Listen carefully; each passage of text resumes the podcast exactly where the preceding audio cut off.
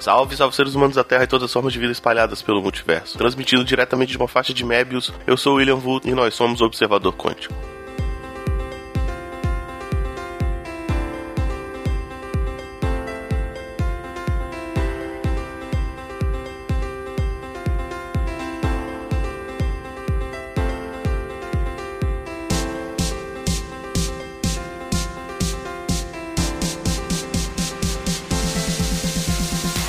Mais um episódio do Observador Quântico no ar e hoje eu vou voltar um pouco para falar de matemática novamente. Eu tava num ônibus, né, e aí eu vi duas pessoas conversando e aí uma delas falou assim: "Ah, que 2 mais 2 é 4 e não tem lógica, não tem explicação, é só porque é e não, não tem como provar e algo do tipo, alguma bobagem assim". E é algo que eu sempre ouço, né? Então, acho interessante comentar isso, falar um pouco disso. Porque sim, existe demonstração e ela na verdade é bem fácil. Se você tiver o arcabouço teórico correto, né, em uma metodologia clara, você consegue fazer esse tipo de demonstração. Tanto que eu vou tentar fazê-la aqui hoje de forma simples, tá? A demonstração em si ela é curtinha, toda focada em definições e em conhecimentos prévios, assim. Então, basicamente, esse episódio eu vou tentar construir o que é preciso para fazer uma demonstração dessa, falar um pouco de como a matemática trabalha e tal, e no final tentar fazer essa demonstraçãozinha, coisa rápida, e eu acho que vai dar bom, tá? Na metade pode ficar um pouco maluco ali, mas confia que no final eu vou tentar dar arrematada em tudo, beleza? Então vamos lá.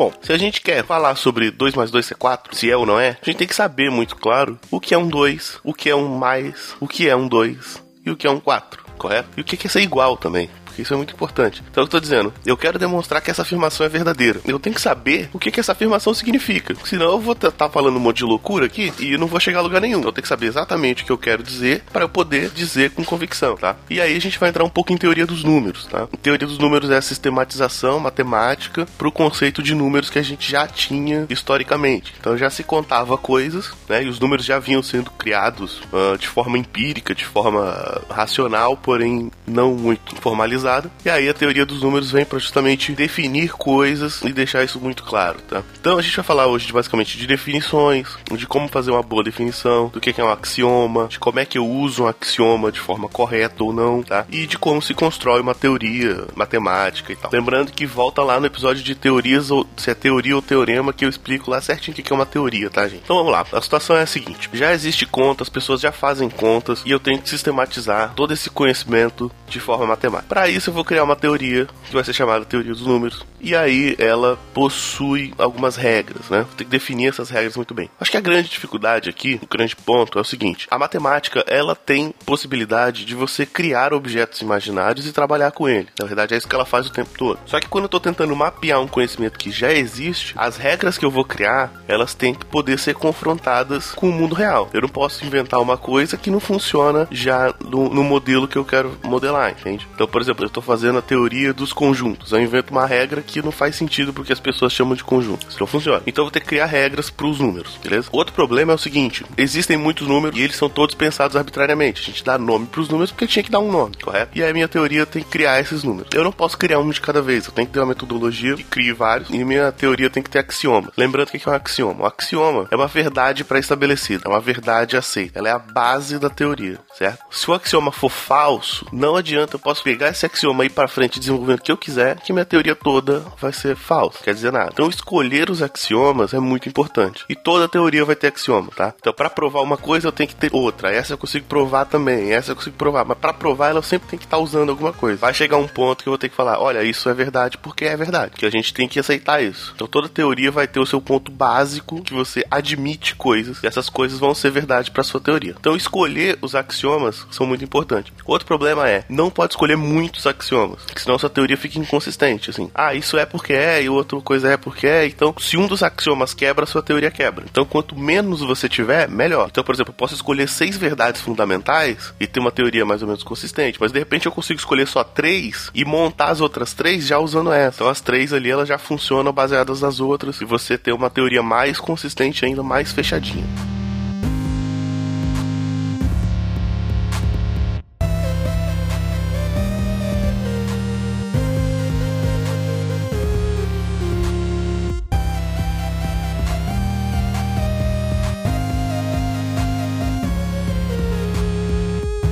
Então, falando dos axiomas que a gente vai usar para teoria dos números, a gente tem os axiomas de um cara chamado Giuseppe Peano. Ele é um matemático italiano, então tem que falar certo, né? Tem que falar Giuseppe Peano e fazer a mãozinha. Bom, e ele uh, formalizou basicamente o que a gente usa para teoria dos números hoje, que a gente vai chamar de axiomas de Peano, né? E isso vai ser a base do que a gente entende hoje pelo conjunto dos números naturais. Então, quando eu, vou falar agora dos axiomas e tal, quando eu terminar de falar, vai ficar claro basicamente o que é um 2, o que é um 4 e como é que a gente vai usar eles, certo? Então, primeiro dos axiomas é o seguinte: zero é um número natural. Como eu disse, a gente tem que construir os números naturais, correto? E ele decidiu começar pelo zero. Antigamente começava pelo um. A galera não considerava o zero um número natural, não. Você pode escolher o zero, deixar o zero ou não. Não faz muita diferença, vai depender do, do, do tipo de teoria que você quer construir, tá? Então vamos lá. Zero é um número natural, beleza? Depois ele vai definir o que é igual, certo? A gente já existe o conceito de igualdade, ele vai, vai usar o conceito de igualdade dentro do conjunto. Aí ele fala do conjunto uh, das propriedades da igualdade. A igualdade é reflexiva, então todo mundo é igual a si mesmo. A igualdade é simétrica, então se A é igual a B, B é igual a A, né? Se um cara é igual ao outro, o outro é igual a um. A igualdade ela é transitiva, então se A é igual a B, B é igual a C, então A também é igual a C, né? Propriedade transitiva da igualdade. E se um número natural é igual a alguma coisa, essa coisa também é um número natural. Então a gente pode dizer que os naturais eles são fechados quanto à igualdade. Um número natural nunca pode ser igual a outra coisa. Esses axiomas em si eles não são tão importantes porque a gente vai falar hoje, tá? Eles são mais formalizações para outras coisas que vão ser construídas depois. E aí ele cria uma coisa chamada uma função sucessor. O que é a função sucessor? Tá, primeiro o que é uma função? Uma função é um objeto matemático, uma operação que você vai fazer em cima de elementos de um conjunto que vão levar a elementos de outro conjunto, certo? Então, por exemplo, função ao quadrado. Pega um número, leva ao quadrado dele. Então, o quadrado de 2 é 4, o quadrado de 3 é 9, etc. Então, ele vai criar essa função chamada sucessor. É a função que leva um número ao seu sucessor, correto? Ah, mas eu não construí o sucessor ainda. Mas ele existe no senso comum, então você pode usar. Então, o que acontece? O que, que, que é um? Um é o sucessor de zero. 2 é o sucessor de 1. Um. O 3 é o sucessor do 2. E assim por diante. Então, com isso, você cria todos os números naturais que você puder contar. Então, digamos que eu nunca vi nada que tenha 10.378 partes ou pedaços ou coisa. Não importa, mas eu sei que o 10.638 é o sucessor do 10.637. Eu sei o que, que ele, esse número que eu nunca usei representa. Ele representa ah, um outro número que eu já usei, colocando mais um pedaço, mais uma pedrinha, mais um animal, seja o que for que eu estiver contando, tá? Então, com essa função sucessor, eu consigo construir todos os números naturais, certo? Essa função sucessor tem propriedades, né? Du duas, dois caras diferentes não podem ter um sucessor igual. O zero não é sucessor de ninguém, certo? Então, veja bem, com dois axiomas, ele já conseguiu mais ou menos construir os números naturais. Então, você tem zero é um número natural e criou a função sucessor. Aí, o que ele vai dizer? Aí vai ter um terceiro axioma. Na verdade,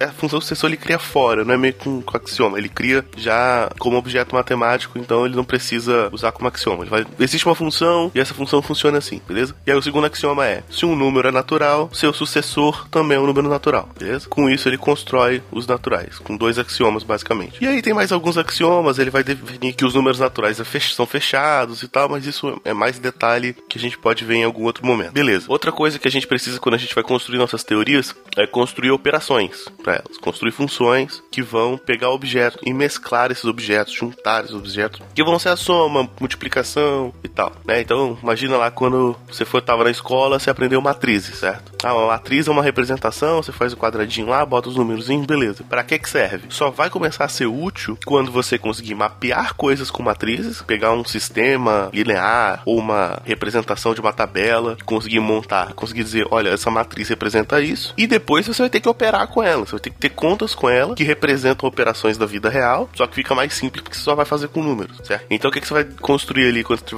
está estudando matrizes no ensino médio? Soma de matrizes, multiplicação de matrizes, determinante, certo? Então, na teoria matemática, você vai ter que construir seus objetos e criar operadores, criar uh, operações que permitam que esses objetos sejam manipulados. Porque esses objetos vão representar alguma coisa do mundo real, eu não quero só um número para eu saber quanto tem, certo? Eu quero saber o que acontece quando eu junto os dois. Quero saber o que acontece quando eu multiplico os dois. Então, você tem que criar as operações e aqui que vai entrar a adição, né? A soma, como a gente conhece. Como é que é definida a soma de números naturais? A gente aprende na escola a fazer uma soma que é técnica, mas a gente não aprende o que a soma representa, de fato, bom? Então vamos lá. Imagina que eu tenho que fazer a seguinte soma: 5 mais 3, correto? Vamos pensar no modo mais primitivo que a gente tem de fazer essa conta, que é com os dedos ok? Então, o que, que, você faz? Você levanta cinco dedos da sua mão e depois vai levantando mais um, né? Três vezes. Então, você vai 5, 6, 7, 8. Por mais que hoje em dia você, eu tenha a capacidade de falar 5 mais 3 é igual a 8 de cara, no fundo, o processo mental que a gente faz é somar um três vezes, correto? E quando eu tenho que somar um só, o que, que eu faço? Eu falo,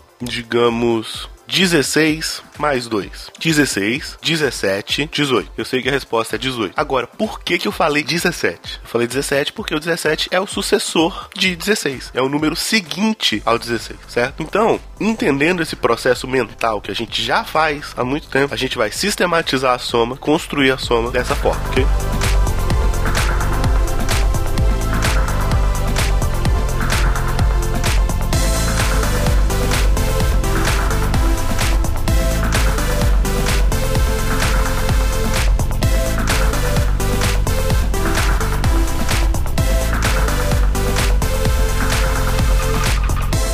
Definindo a soma. Um número mais zero é igual a ele mesmo. Primeira regra. Um número mais um vai ser igual ao sucessor daquele número. n mais um é igual ao sucessor de n, beleza? Que é esse conceito de somar um. Então, 16 mais um é 16, 17. Falo, é só falar o próximo número, você já está fazendo esse processo mentalmente. E, quando eu estou somando um número diferente de um, o que, que eu vou fazer? A mais B. Estou somando dois números, A e B. O resultado disso vai ser pegar o número A e aplicar a função sucessor B vezes, certo? Então, 4 mais 5 eu vou pegar 4, vou aplicar a função sucessor 5 vezes, né? A gente já tem o conceito de função composta bem construído, a gente pode usar à vontade, tá? Então eu tenho A, que é 4, correto? Então eu vou aplicar a função sucessor 5 vezes. Então, sucessor de 4 é 5, sucessor de 5 é 6, sucessor de 7, 8, 9, certo? Então, não perceba que essa definição poderia ser uma definição super complexa e irreal, né? E aí eu teria que ficar fazendo testes para mostrar que no fundo dá na mesma ali, correto? Mas esse processo mental que a gente faz, ele é tão simples e funcional que é muito mais fácil eu fazer uma definição clara e funcional do que a adição. Então, perceba, eu tenho três regras e com essas três regras eu consigo formar a minha função soma. Na verdade, acho que eu nem precisava da primeira, porque se eu aplicar zero vezes a função sucessor, tá, daria também, eu poderia usar só, só duas regras, tá? Então é isso. A mais B é aplicar em A a função sucessor B vezes, por regra, tá? Depois dá para fazer uma demonstração dizendo que se eu pegar B e aplicar a função sucessor A vezes, vai dar o mesmo resultado, tá? Aí vai... E essa é a propriedade transitiva da soma, tá? Então A mais B igual a B mais A. Mas lembrando, isso eu não preciso fazer definição, isso eu consigo demonstrar depois, tá? Então minha, minha teoria fica mais barata.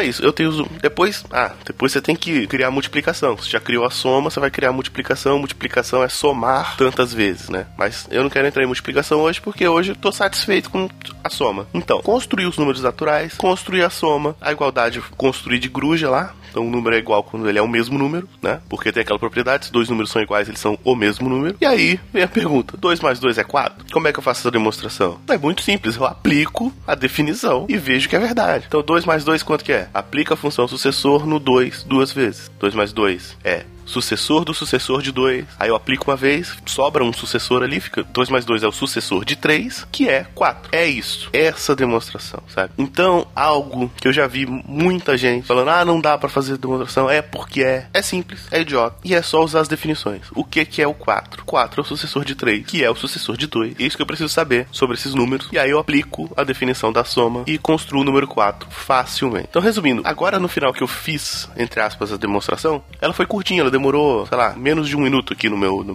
no, no tempo, né? Aí o, o, segredo foi construir o arcabouço teórico, de voltar lá atrás e saber entender o que é um 2, o que é um 4, o que é uma soma, certo? Então, às vezes, o que você quer fazer é muito simples, desde que você tenha o conhecimento teórico puro por trás. Então, é isso que é importante saber, né? Às vezes a gente está num trabalho, está numa empresa ou alguma coisa da, da, universidade mesmo e a gente aprende um método e repete aquele método, né? A gente aprende o decoreba, né? Como a gente disse. E aí depois quando muda alguma coisa, a gente não sabe fazer. A gente não sabe fazer, sabe fazer conta com maçã, mas não sabe fazer conta com laranja. Porque não aprendeu o teórico por trás. Então você aprende o teórico, você resolve qualquer problema baseado naquilo. Você sabe construir suas próprias soluções, certo? Agora que eu expliquei para você o que que é soma e como é que se constrói um número natural, você não vai saber fazer só a demonstração de que 2 mais 2 é 4. Você vai saber fazer a demonstração de que 3 mais 4 é 7. De que 5 mais 22 é 27. Entende? porque uh, eu espero ter conseguido isso, que você entendeu o processo, certo? Então é isso, sempre que você puder, não fique só no método, não fique só em aplicando uh, decoreba, sempre que você puder, vai atrás do embasamento teórico. Eu acho que esse é o grande aprendizado que dá para deixar aqui hoje.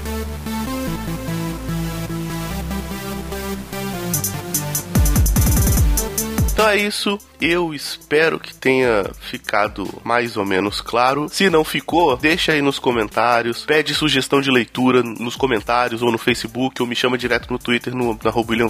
Eu te passo uma literatura para você ler, que vai ficar mais claro ainda. É claro que aqui eu tenho que resumir um pouco as coisas, a gente tem limitação de tempo e tal, até para não ficar chato. Mas qualquer dúvida, crítica e sugestão, entre em contato. A gente adora esse tipo de relação com o ouvinte, tá? Inclusive, eu quero mandar dois abraços aqui, dois agradecimentos para duas pessoas que entraram em contato por conta do episódio passado, tá? Uma delas é a Karim Vol, lá do X-Spoilers Podcast, né? O, o, arroba dela é o arroba Nirachan. Ela foi falar comigo lá no Twitter, ela comentou que eu tive um pequeno equívoco quando eu falei do que é sulfato. Eu falei que sulfato é o elemento junto com um enxofre e quatro oxigênios, mas o sulfato é só é sempre quando é o ânion, né? Então não basta ter um, um, um enxofre e quatro oxigênios, ele tem que estar tá carregado, tem que estar tá com dois elétrons livres ali, que é o que vai ser chamado de sulfato, tá? Então tem que fazer essa retificação porque eu, eu me confundi. Na verdade eu não sabia mesmo, tá? Química eu sou, minha formação é bem limitada. Então obrigado aí pela correção, está retificado o que é um sulfato aqui, tá? Sulfato é o ânion do enxofre com oxigênio mais o material e duas cargas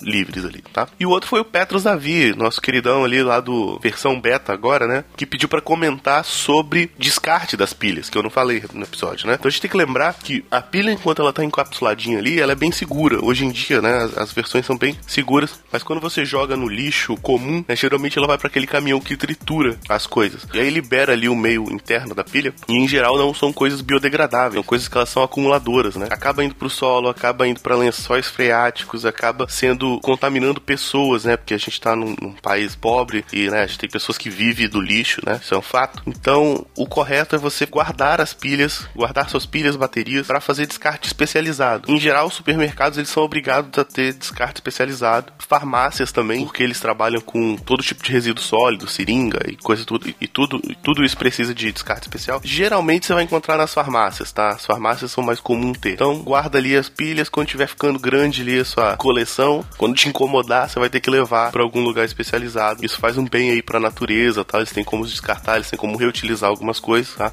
E as pilhas mais antigas também tinham metal pesado, tá? Que podia causar câncer e tal. Então, novamente, obrigado, Petros, obrigado, Karim, por, por essa interação muito bacana mesmo. Então, novamente, se você tiver dúvida, crítica ou sugestão, entre em contato aqui pelo post. Quando o post sair no Facebook, pode responder por lá. Ou me chamar direto no Twitter, no arroba William a gente está sempre disposto a conversar e aprender mais coisa também, né? Então é isso, dois recados rapidão. Sexta-feira agora acontece novamente o encontro POCA, encontro de podcasters capixabas. Entra lá em capixabas no Telegram, que a gente tem um grupo disso. Então se você é capixaba e ouve podcast, entra lá pra gente conversar, bater um papo e para você saber onde vai ser o encontro e tudo mais. E no dia 9 de setembro vai ter um encontro ouvindo capivaras lá em Curitiba, tá? Vai ter o pessoal do NPcast, o pessoal do Curva de Rio, a Taia vai estar tá lá. Então vai ser bacana pra caramba. E eu vou estar tá lá, porque eu vou estar tá lá pro Intercom, então já vou aproveitar e estar no encontro. Se você quiser for de Curitiba, quiser trocar uma ideia, apareça lá. Então é isso, já ficou longo demais.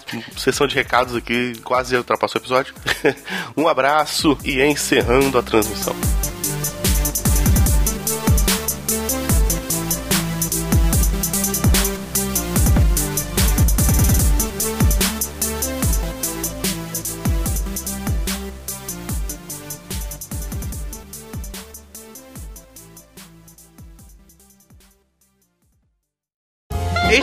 Podcast foi editado por Léo Oliveira.